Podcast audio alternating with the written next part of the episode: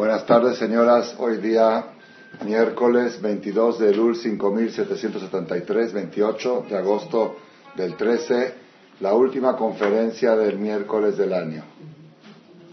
El próximo miércoles yo haría conferencia, pero ustedes vienen una hora antes de encender velas. Una hora antes de velas.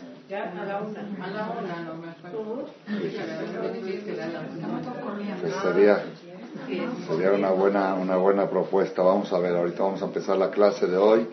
Lo que sí les aviso, por si alguien quiere una clase más antes de, antes de Rosh Hashanah, el lunes, Bezat Hashem me invitaron a dar una conferencia en el templo que está en Sauces. En el, eh, no en Sauces, en J del Monte, edificio Sauces. Ahí con, ya saben cuál, ahí en J del Monte hay un templo. Kamaji. Sí, cada año doy un shiur ahí. Me había comprometido el lunes pasado, pero tuve el Shedelaz. Se lo pasaron para el próximo lunes.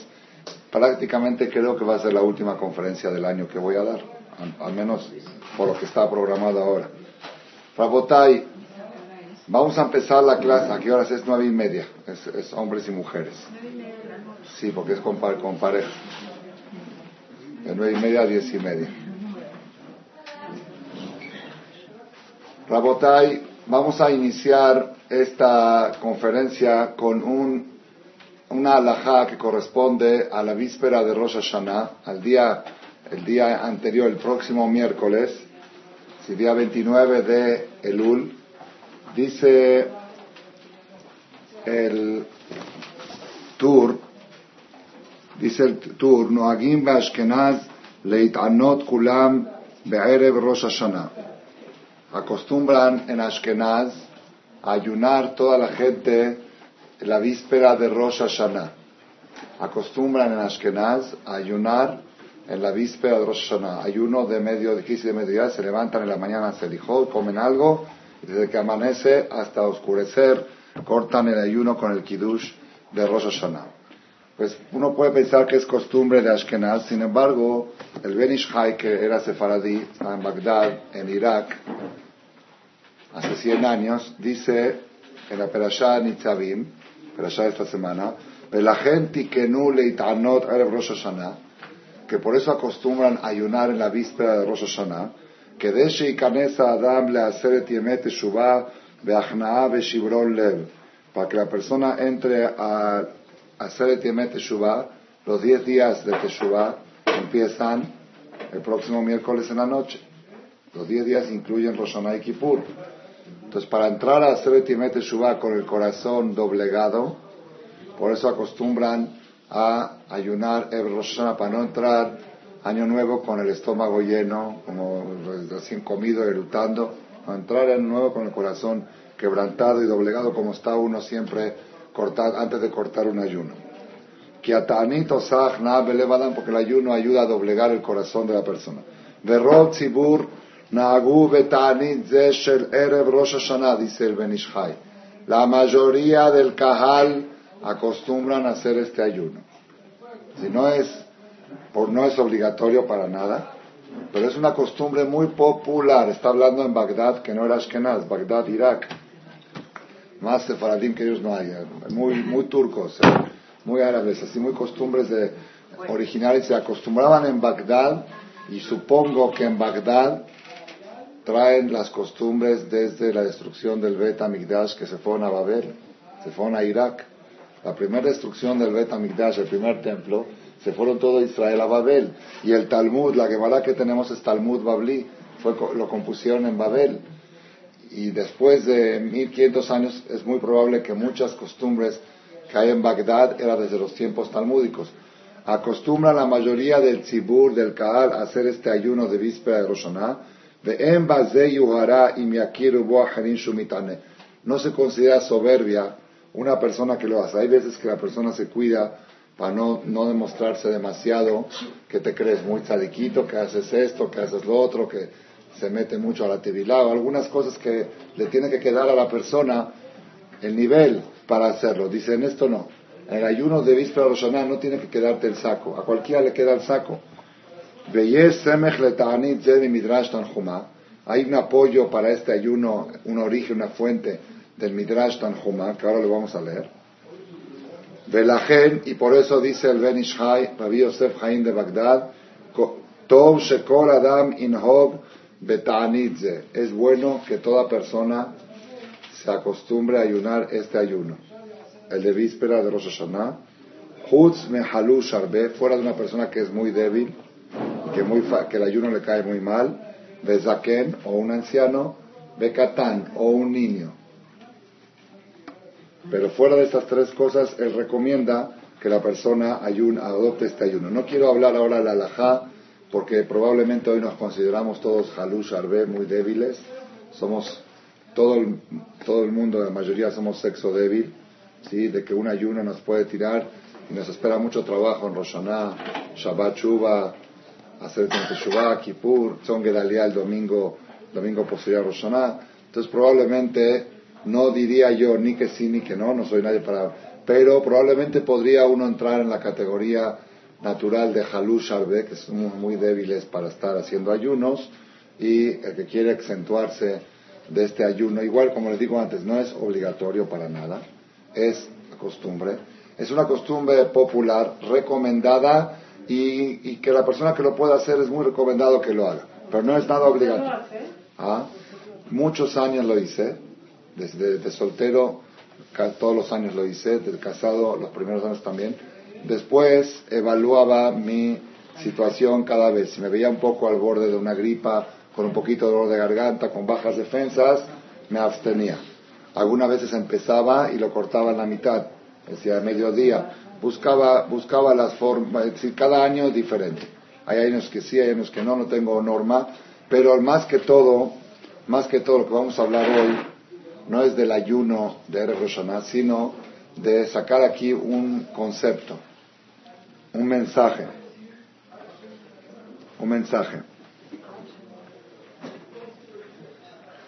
¿Cuál es la causa de este ayuno tan recomendado por el Benishai, por el, por el Talmud, por el Tur, el ayuno de Erev ¿Cuál es la causa?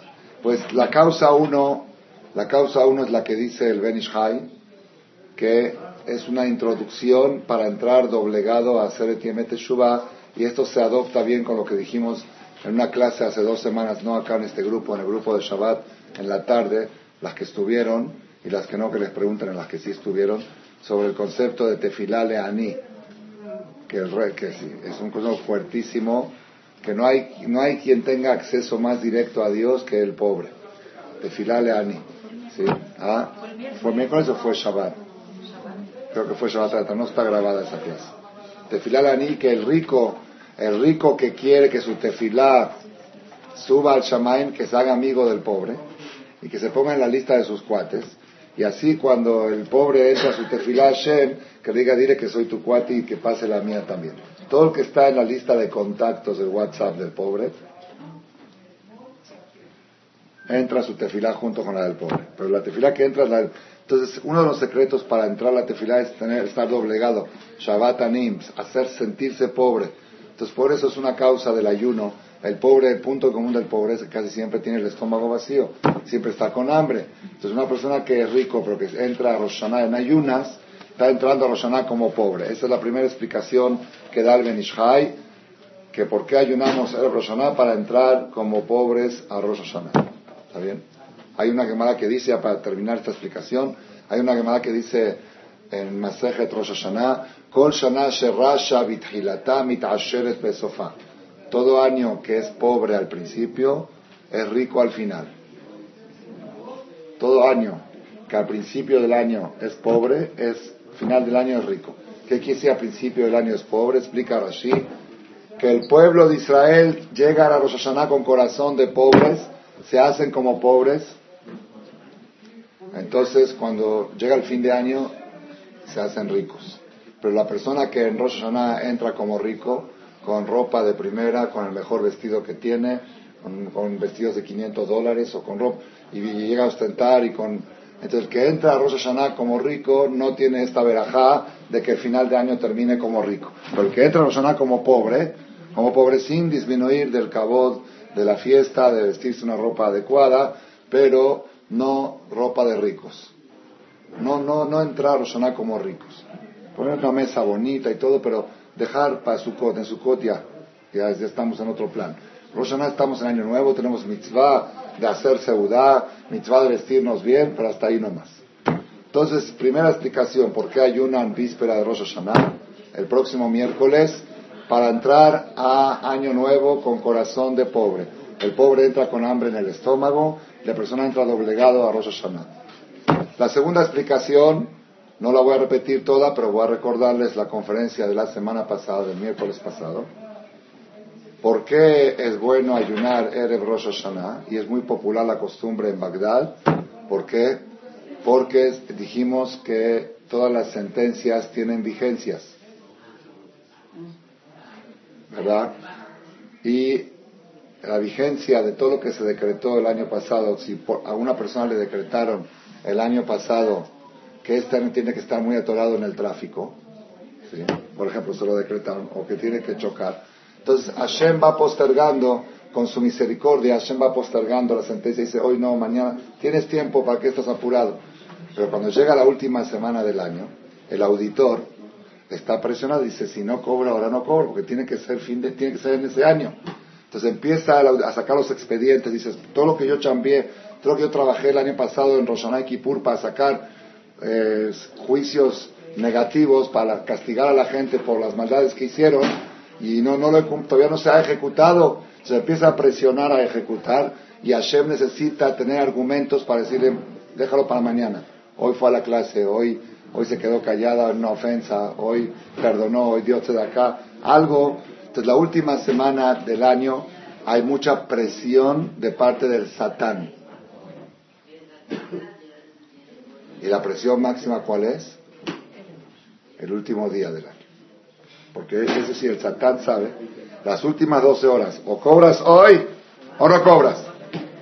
Entonces, ¿cómo está el Satán, el Erev Como diablo, desesperado, como les conté la historia de aquel auditor que llegó el 17 de septiembre a, renovar, porque sabía que, dice, ¿dónde está el Señor? ¿Dónde está el Señor? Cerraron las cortinas, cerrado por fiestas judías. ¿Dónde está su dirección? Necesito ir urgente a renovar por 10 días. Y no, esas 12 horas últimas estaba hecho una furia el auditor y perdió. No, no logró encontrar a la persona y caducó la sentencia. Igual estamos nosotros en la víspera de Rosh el miércoles próximo, hay que decir, cerrado por fiestas judías. ¿sí? Estoy dedicado este día a mitzvot, a Maasim Tovim, Serijot, cinco y media de la mañana, Marcela 23, en, todos los knis. El Serijot temprano, no hay Serijot ejecutivo. No se puede hacer Serijot después de amanecer, ya que es festivo. Serijot el próximo miércoles, cinco y media de la mañana, espero, Besdat Hashem, que esté lleno de hombres y mujeres que saben la importancia del último día del año, que hay mucha presión celestial de parte del Satán para ejecutar las sentencias. Hasta aguantamos todo el día como tzadikim, hasta la última último instante entramos a Roshaná y decimos que se acabe el año y sus maldiciones no hay renovaciones. Por favor, Hashem, no le aceptes al Satán renovación de Dios. Entonces quiere decir que nosotros esta semana tenemos dos problemas, dos temas encima. Un tema, prepararnos a ver cómo vamos a entrar al juicio nuevo del 5.774, qué presupuesto nos van a dar. Y vamos a pedir por 13 meses. Más difícil, más chamba. Por eso tocamos 72 horas juntas. ¿No? 72 horas. Claro, jueves, viernes y Shabbat. Eru Tafshiri no se les vaya a olvidar. El miércoles hay que hacer el el pan y el huevo. Si no, no pueden cocinar del viernes para Shabbat. 72 horas seguidas sin celular, sin subir al coche, sin computadora. 72 horas de terapia intensiva.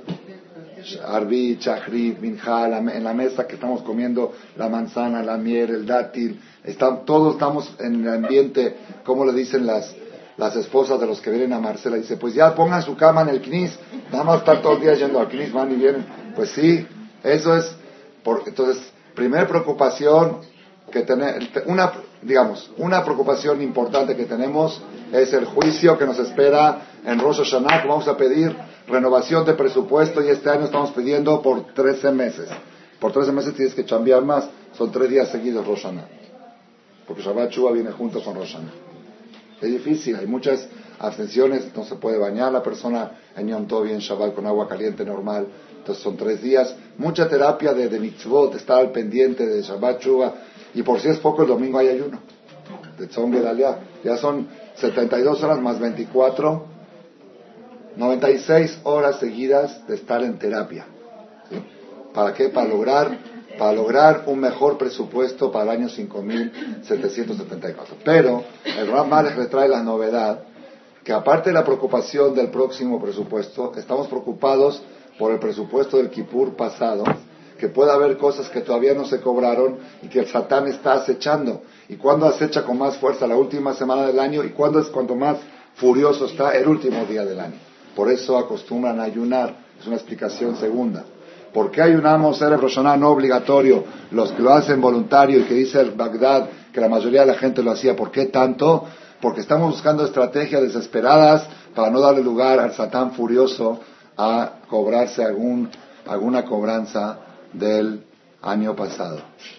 Entonces una persona está en ayuna, su corazón está quebrantado y Hashem le puede decir, no lo puedes castigar, está en ayuna, mira que tzadik, ni siquiera ha desayunado, ni siquiera piensa comer o está dedicado a mitzvot, y lim, a preparar para los Hashanah.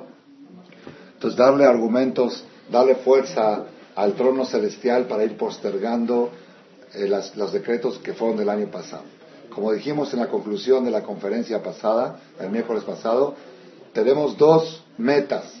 Una meta es resolver los últimos juicios del año pasado, que no se ejecuten. Segunda meta, lograr un buen presupuesto para el año que viene. Dos trabajos tenemos. El que está al tanto un poco de las noticias, seguramente habrá notado la tensión que hay en el mundo entero en esta última semana del año. ¿No han notado? En Israel ayer repartieron máscaras de gas, antigas. Estados Unidos está decidido por presión internacional de bombardear Siria debido a la masacre que hicieron contra sus propios ciudadanos, de utilizar armas químicas de tipo sarín, un gas que se llama sarín, que no van, a, no van a permitir que en el mundo se utilicen esas armas para, para matar civiles. Y, y tiene que actuar. Pero, dijo el ministro, el ministro de Relaciones Exteriores de Siria, dijo, si Estados ya acercaron los, los barcos eh, eh, guerreros, están frente a las fronteras de Siria, en el mar, de parte del mar, y dijo el, ministro de Relaciones Exteriores de, de Siria, si nos llega a atacar Estados Unidos tenemos dos opciones, una rendirnos y otra defendernos. Si vamos a optar por la segunda y defendernos con todo lo que tengamos para defendernos. Ahora Israel, Israel le mandó a decir a Siria, cuidadito con meterse con nosotros, porque nosotros no estamos involucrados en su guerra civil. Es problema de ustedes que tienen, y en realidad a Israel ya no sabe ni qué le conviene, porque los que están rebelándose contra Assad son también terroristas peor quizá que Assad. Si no, ya no sabes uno a Hashverosh y otro a Amán, ya no sabes quién quieres que, que gane, no nos conviene, que se estén peleando nos conviene, pero que esté uno en el poder no sabemos quién nos conviene. Y se dijo, ustedes tienen problemas civil, arréglense entre ustedes. Cuidadito con involucrarnos, porque nuestra respuesta va a ser drástica. Ayer en la tarde, el ministro Benjamín Netanyahu, el primer ministro Benjamín Netanyahu reunió el gabinete militar de una reunión extraordinaria, a pesar de que la reunión oficial es todos los miércoles en la mañana, la adelantó 12 horas y los, los medios de comunicación, adivinando, porque todo está en secreto, dijeron que si la adelantó 12 horas se ve que es inminente ya, ya lo que va a suceder y tiene que estar el pueblo preparado y más que todos los ministros que dirigen la parte militar estar enterados. Ya hubo, ya hubo reclusión de, de ¿cómo se llaman? Los eh, Miluim, los reservistas. Israel tiene soldados en el ejército romano y tiene reservistas que van a sus casas y vienen una vez al año para estar de coche. Ya hubo reclusión de cientos o de miles, 700 ya reservistas, pero ya autorización para reclutar a 20 mil soldados extras por si llega a, a, a, salirse de control. Rusia le dijo, mandó a decir a Estados Unidos, Rusia antes estaba muy en contra, pero ahora ya bajó el tono porque hay presión de todo el mundo. Pero dijo a Estados Unidos, ten cuidado porque los resultados de este ataque pueden ser catastróficos para Medio Oriente. Son cosas que se pueden salir del control. Todo esto lo estamos, lo estamos viviendo Erev, la última semana del año. Y eh, según la noticia de Israel, que puede ser esta noche. Sí, son, es cosa de minutos. Ya está todo listo para, para disparar. Es cosa de minutos y, y algo más que leyó en las noticias, no entendí por qué, pero así decía en la noticia de Israel, que Jalona Isdamnuyot dice que la oportunidad de Estados Unidos para atacar Siria está entre mañana, se dice entre hoy, hoy mañana y el martes próximo. No sé por qué quizá eh, el presidente de Siria puede esconder las armas químicas, no sé cuál es la causa, que los días apropiados para poder atacar son la última semana del año, eso lo, agrego yo. Algo Hashem está diciendo con esto. Eso por el lado de Israel.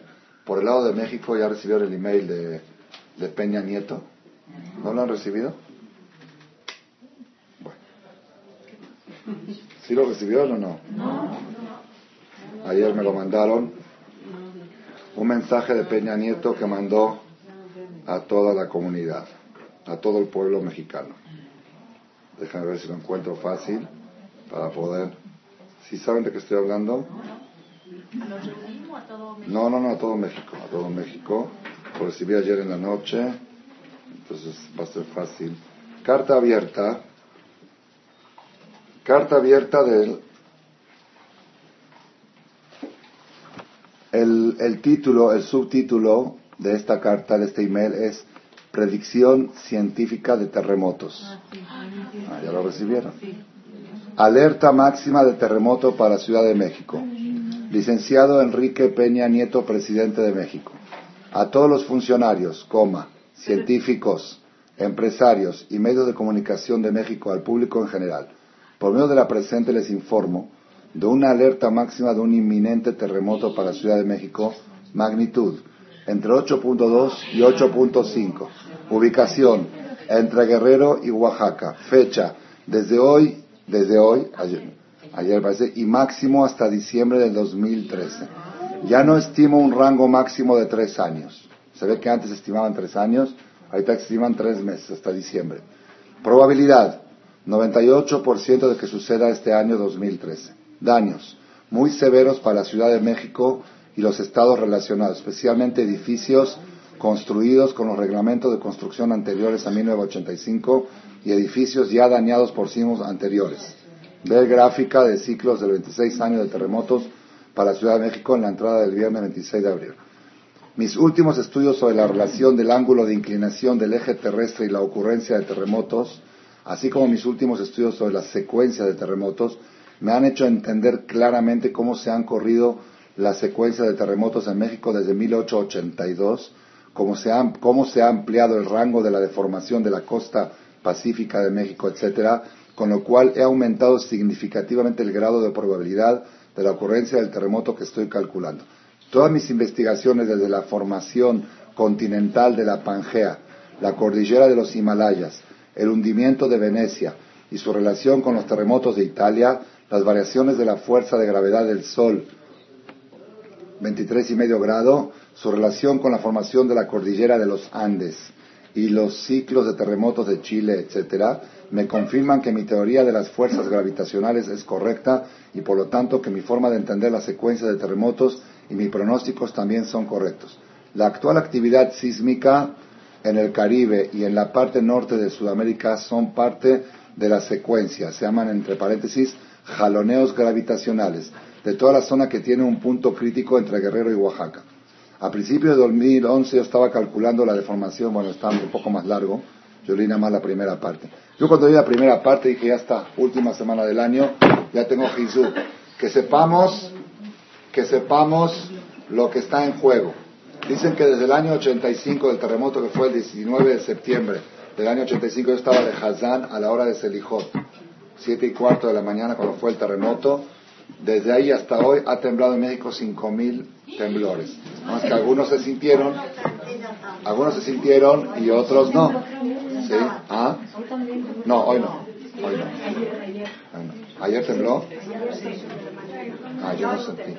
Aquí en Marcela, aquí en Marcela no tiembla a 8 de la mañana porque estamos diciendo Selijot y aquí no tiembla. De ver ya es la segunda vez que mandan mensajes, no, aquí está el Selijot. El Rahum Bejanun, y las paredes no se mueven. Sí, eso, se mueve eso, se mueve el cielo, tiembla el cielo y no tiemblan las paredes. Brabotay, Moray Brabotay, y no tenemos nosotros que espantarnos, porque les voy a decir por qué. Cuando fue el terremoto del 85, en las noticias, yo leí en los periódicos, estaba, estaba acá en México, habían, murieron como 100.000 personas, se cayeron 100 edificios y todo lo que pasó. Decían que en los próximos cinco años se pronostican que van a venir varios terremotos leves y finalmente en los próximos cinco años va a venir un terremoto que va a borrar a la Ciudad de México del mapa mundial. Así estaban las noticias en el año 85. Ya estamos a 2013, pasaron 30 años. ¿ah? Y los, vemos que los sismólogos se equivocan. Falso. Los sismólogos no se equivocan. Los sismólogos tenían razón que desde el año 85, los próximos 5 años, tenía que acabar la Ciudad de México. Pero en esos próximos 5 años se abrieron 10 colelim en México. Sin que el Satán se dé cuenta, se fue abriendo uno, se abrió, se abrió el de, abrió el de Marcela, de Marcela se abrió en el 90, 89. Vinimos a, a Tecamachalco en el año 88, a Shale Shalom, y abrimos el primer colel de Tecamachalco. Se fueron abriendo colelim, y la Torah hace rocar etzalamaim, hace que la tierra no tiemble. La Torah proteja. No puede haber una ciudad que tiene Torah, no puede haber esto. Por eso digo, nosotros no estamos, esto no nos espanta, no nos espanta, pero sí nos despierta. ¿Que qué? Que todo eso se va a juzgar en Rosh Hashanah. Si lo que dijo Peña Nieto va a suceder o no, de aquí a diciembre, que dice 98%, eso, perdón, el noticiero del pueblo de Israel es Año Nuevo. Hay un noticiero ahí arriba que anuncia las noticias. Las noticias del año 5774. Nada más así dijo el Rabades, con una diferencia. El noticiero de aquí abajo dice tembló en Japón. Y el noticiero de arriba dice temblará en Japón. Lo mismo, lo mismo que aparece en las noticias, nada más que en vez de decir en pasado, lo dice en futuro. ¿Y todo de qué depende? ¿De qué depende? De cuánto temblaron nuestros corazones en Rosh Hashanah. Cuánto shofar se estremeció nuestros corazones. Entonces va a depender de nosotros el porvenir del planeta. Lamentablemente así es. Lamentablemente digo porque la Gemara dice, todas las tragedias que vienen al mundo es por culpa de Israel. Israel están involucrados, el pueblo de Israel está involucrado en todos los problemas del planeta. Porque si tú estudiarías más Torah, el mundo sería un mundo mejor y habría menos, menos droga, habría menos asesinatos, menos choques, menos eh, cosas. Y, y cuando Hitler decía, y los antisemitas, que los judíos son los culpables de todos los males,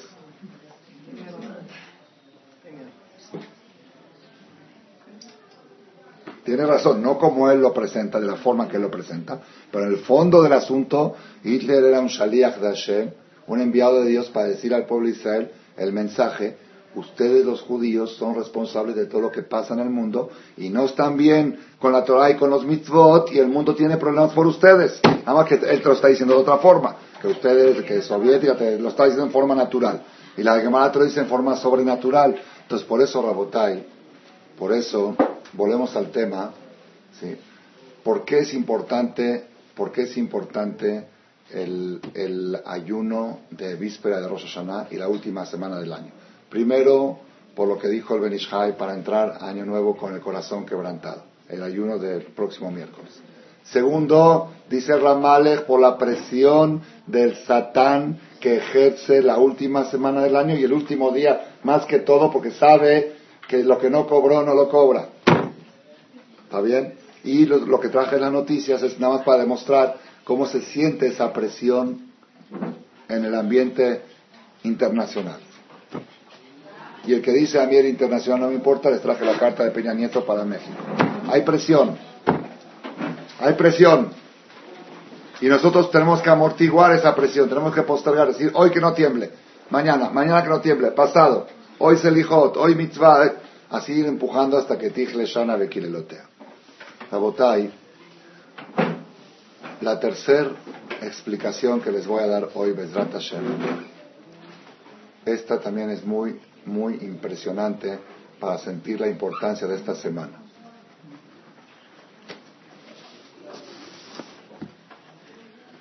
El Tour, en el capítulo 581, Tour es un libro escrito hace como 700 años, que en base a eso se basa todo el código de leyes judías, en el capítulo 581 que habla de Alajot de Rosh Hashanah, ahí trae un midrash en qué se basa el ayuno de este próximo miércoles, que otra vez digo que no es obligatorio por los que no escuchaban antes, opcional, pero sí es muy recomendado, Benishai lo recomienda mucho, excepto para gente débil, enferma o niños ancianos o niños que no lo hagan. ¿En qué se basa? Dice, se basa en lo que dice el Pasuk, Ulkahtem lachem bayom arishon, tomarán ustedes el día primero de Sukkot, un lulav. Pregunta el Midrash, ¿por qué Yom Arishon? Sukkot es el día 15. Rosh Hashanah es Yom Arishon. Sukkot no es Yom Rishon, es día 15 del mes de Tishri. El Arishon Lecheshbon Abonot. Sukkot es el día que empieza la cuenta, la nueva cuenta de los pecados nuevos del nuevo año. ¿Qué quiere decir? Mashal, y trae aquí un ejemplo, a un país que le debía impuesto al rey. En los tiempos donde se acostumbraba que cuando un emperador, por ejemplo Alejandro Magno, conquistaba una ciudad lejana a Roma, entonces, ¿cómo era la fórmula para tener controlado el control sobre esa ciudad? No podían estar ahí todo el tiempo los soldados romanos y esto. Una vez por año tenían que mandarle 100 millones de dólares a Roma. De esa forma demostraban que están subyugados los impuestos, en vez de que van para el gobierno nacional, van para el conquistador. Así era cuando yo estoy en la colonia española y colonia inglesa aquí en, América también. Todas las utilidades iban para allá, para España o para, inglés, para Inglaterra, hasta que se independizó México en la guerra de 1816, ¿no? 10, 10, 1810. Entonces, ¿qué pasó? Había un, un país que le debía impuesto al rey, no le mandaron.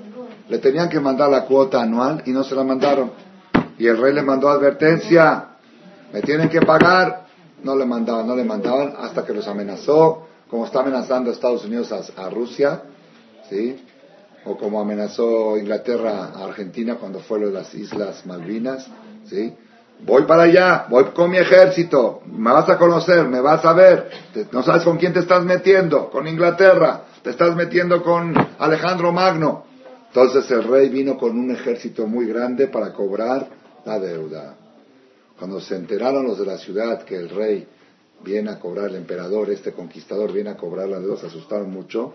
En las diez, en las diez millas a la salida, salida de la ciudad, salieron a recibirlo Gedolea Medina, los dirigentes políticos de la ciudad, Gambru lo eligieron al rey en la en leja. Por favor, rey, no es que el hecho que no te mandamos el dinero no es porque estamos rebelándonos contra tu dominio.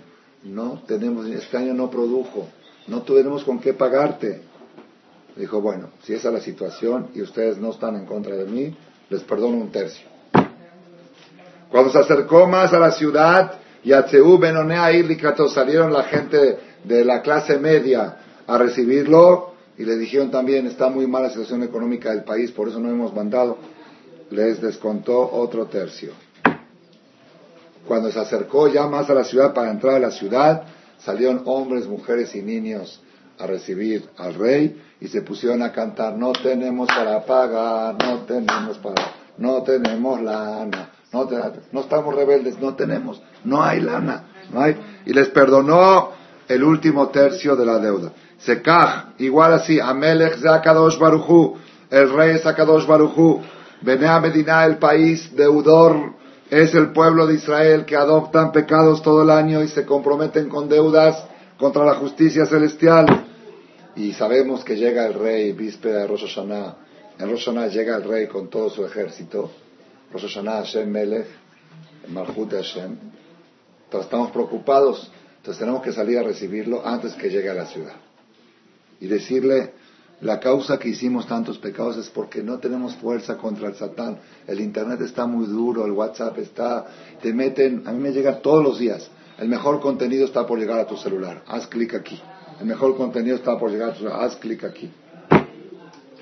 ¿Qué es el mejor contenido? La mejor mercancía del Satán está por llegar a tu celular. Haz clic aquí. Y nada más con un clic. La distancia de nosotros del pecado es un clic. Un clic. Te le decimos, Borolam, estamos en un mundo muy contaminado. Me dijo una persona que viene, vino Shabbat a la casa, un señor como cerca de 70 años, estuvo en la mesa de Shabbat. Dice, yo veo películas desde los 18 años. Películas de la tele, así películas. Dice, el mundo está prostituido. Dice, en mi tiempo, las películas más graves era un beso en el cachete. Si ya, ya se llama que se pasó de la raya. Si en la película veías que el hombre le dio a la mujer un beso en el cachete, ya se hizo pornográfico. ¿Cómo le dio un beso? ¿Cómo se atrevió? Que es que no se aguantó.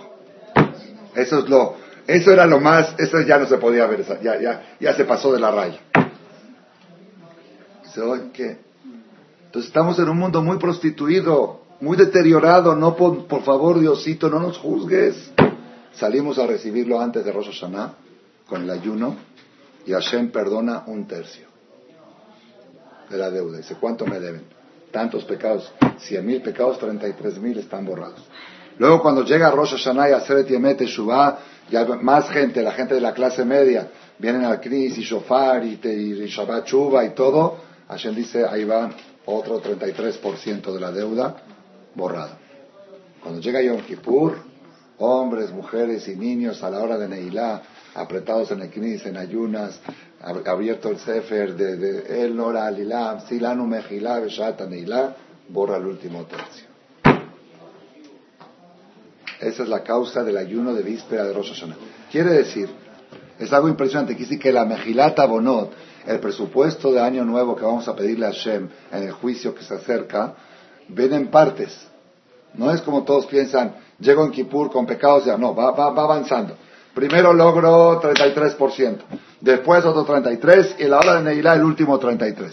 Pregunta el Turez Zahab, dice, entonces quiere decir que el día víspera de Rosh Hashanah, el próximo miércoles, tiene el mismo peso que Neilá de Kippur, porque este borró 33 mil y este borró 33 mil. Y Rosh Hashanah junto con los 10 días de Teshuvah 33. Entonces tan poderoso es el víspera de Rosh Hashanah. ¿Cómo puede ser? Tan fuerte que la gente ni sabe que es una fecha importante. La gente está esperando que entre el año nuevo. Pero ¿saben la importancia que es? La víspera tiene el mismo peso, la misma fuerza de expiación, de limpieza, de perdón, de amnistía, de indulgencia. La misma fuerza que Yom Kippur la tiene la víspera de Rosh. ¿Cómo puede ser? Así pregunta el Turez es un comentarista del Shulchan y él da una respuesta. Él dice, cuando vas a negociar una deuda, el primer 33% es más fácil negociar. Si tú le debes a alguien un millón, le dices, ¿sabes qué? Rebájame el 30% y te pago. Dice, bueno, ya, págame y te...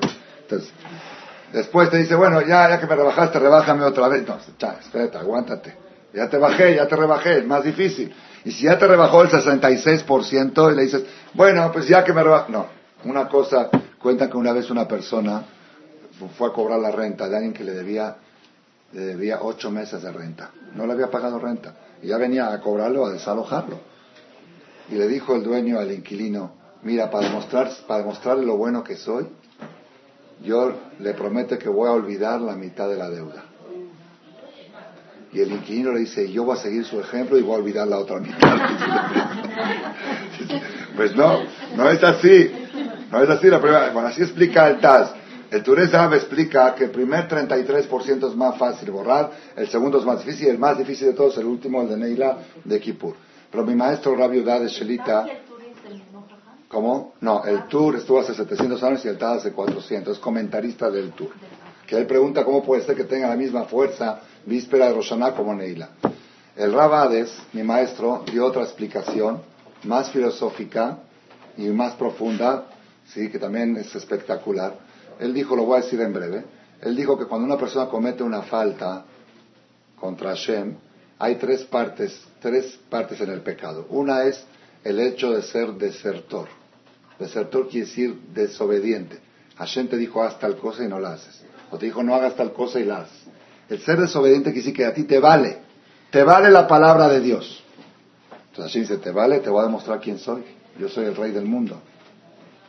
¿Entendieron cómo está? Primer punto es la gente que dice me vale. Que, Dios dijo que no se puede, pero ni modo. Sí, eso está. La segunda parte es eh, cada pecado provoca daño en el mundo, lo que dijimos antes, provoca eh, Zinorot, la Shefa, Kilcalno, los, los ductos de donde baja la verajá del cielo se obstruyen, se dañan, y por medio del pecado de la persona ya no baja la bendición celestial y eso provoca enfermedades y accidentes y cosas. Y Hashem le dice, ¿y quién va a reponer todo eso? El que hizo el daño, el que rompió el tubo, el que rompió el ducto, el que hizo el apagón de luz, que pague las consecuencias. Una, entonces, primero que todo, ok, y tercer cosa, tercer daño es, después que apagaste todo el daño, todo, todo, repusiste todo, hay otro problema, la mancha que te provocó en tu alma.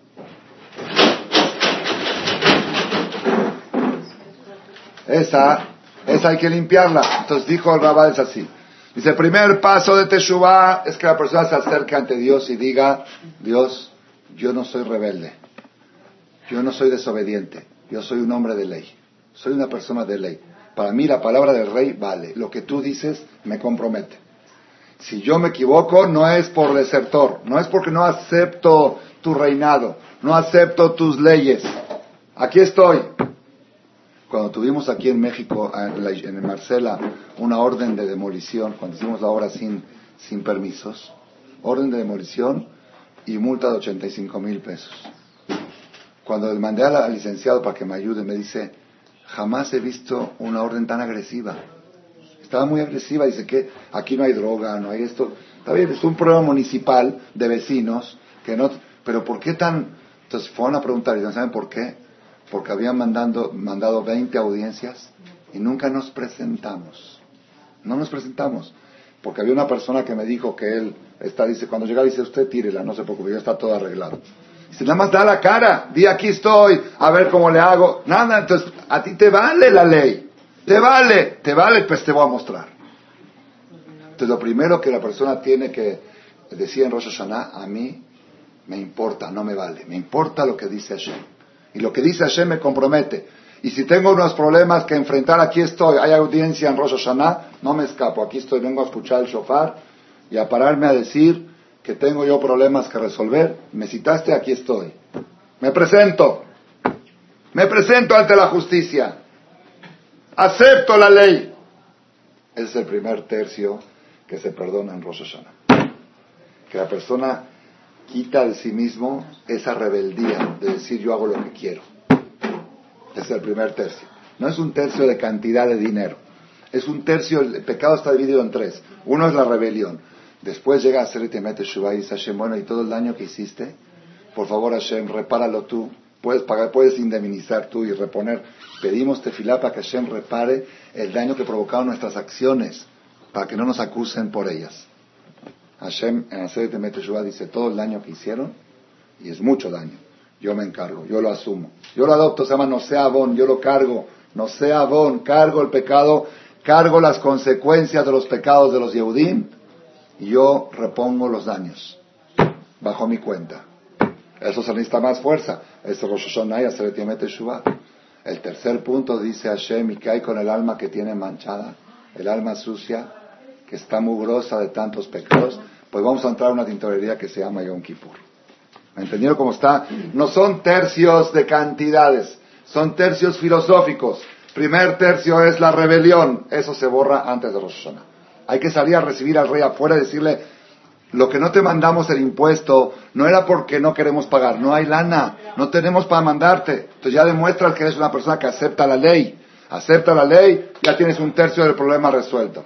Segundo problema, las consecuencias de tus actos, vamos a hacer esfuerzo para que Hashem asuma esas consecuencias y Él las reponga en hacer Shua. Tercer paso, nuestra alma que está manchada y dañada, Hashem Kibayom deja te va a dar un día para que entres sucio y salgas limpio. ¿Entendieron cómo está? Entonces con esto ya tenemos nosotros esclarecido el tema de el tema de la importancia del ayuno del día de El Rosh Hashanah, porque ese día va a perdonar un tercio. ¿Qué tercio? La persona El Rosh tiene que comportarse como tzadik. Tzadik es el que dice yo acepto la ley judía al 100%. Hay un rezo que leemos en la mañana después de Selijot, de Atarat Nedarim, que tienen que estar todas a las 8 de la mañana Atarat Nedarim, y después hay un rezo que, una declaratoria, que decimos si llega a venir el Satán el último día, el último minuto, a decirnos que hagamos kafar, que hagamos kafrut, todo lo que digamos, que sea, declaramos ahora que todo lo que digamos en algún momento que se nos salga de la boca es nulo. Y lo que vale es lo que vamos a decir ahora, que es que Hashem Elohim Emet, Torato Emet, Hashem es verdad, su Torah es verdad, Moshe Rabbeinu Emet, y todas las mitzvot de la Torah y de Rabbanán Emet, y no negamos ninguna de ellas. Y todo lo que está escrito en la Torah me comprometo a, me compromete. Que llego a fallar, llego a fallar, pero lo acepto. Acepto que tengo un compromiso de respetar todo. Soy una persona de ley, no soy desertor, no soy rebelde. Eso es víspera de Rosh. Si entras al año nuevo, con, te quitaste el problema de rebelde, ya entraste con un 33% de problema resuelto. Ahora vamos a resolver los daños y perjuicios y en la mancha de tu alma. Esa es la explicación de mi maestro. Y la última que les quiero dar, a ver si me da tiempo, ya no, no voy a poder dar la clase después de Arvid como la semana pasada. Mañana. Rabotai. está difícil, está difícil, está difícil. Ya les dije que el lunes hay una conferencia en J del Monte, en el eh, que el edificio Sauces, a las nueve y media, hombres y mujeres.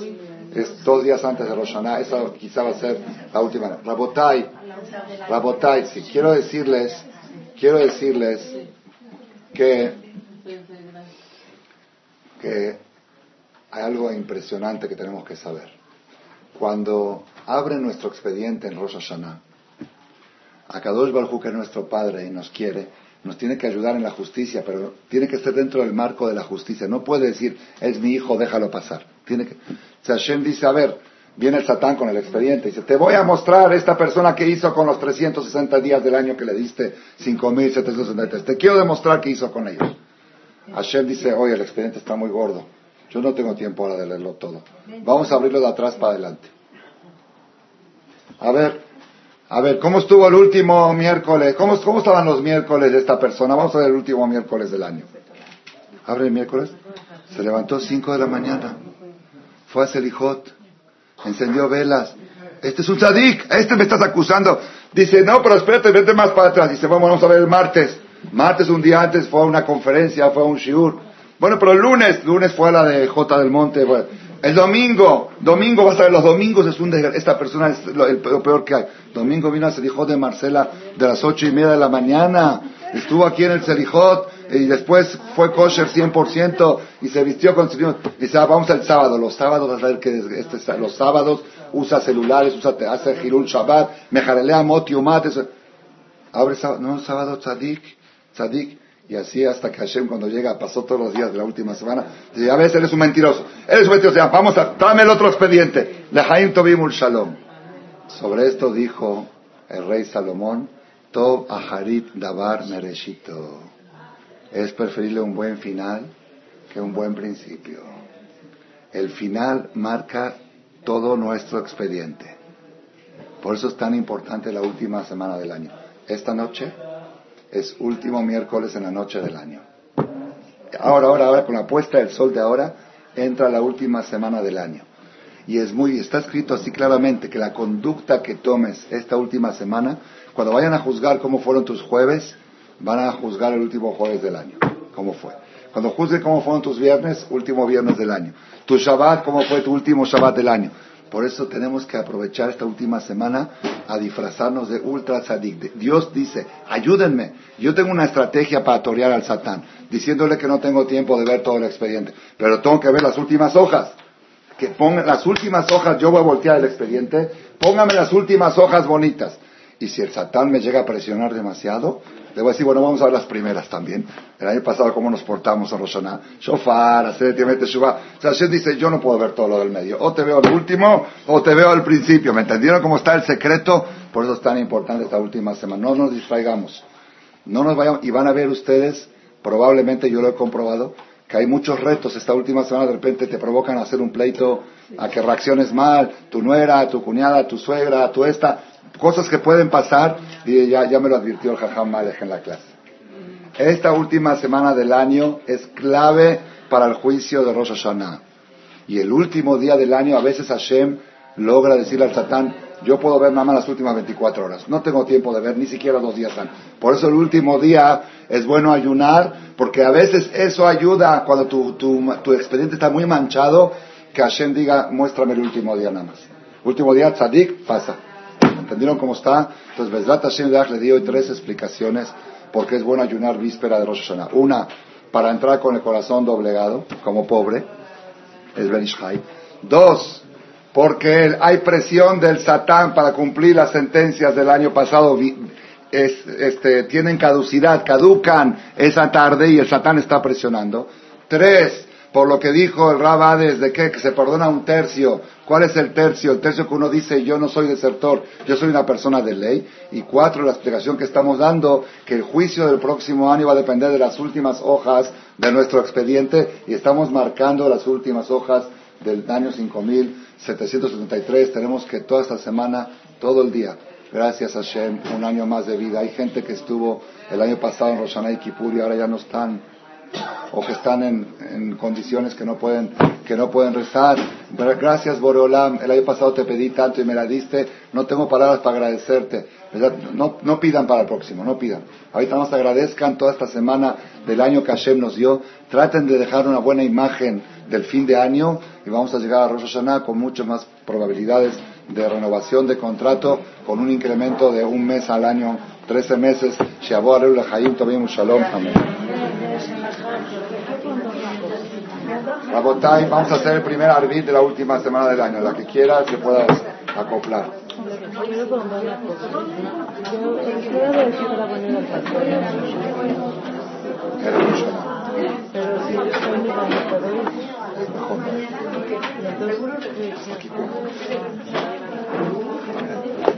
Para cortarse el pelo. Cuando es mejor cabello y después víspera, víspera de dominar, y luego dicen que es mejor víspera de que Porque el pelo representa las justicias celestiales. Y hay que pensar a la hora de cortar que se corten las justicias celestiales. Tengo,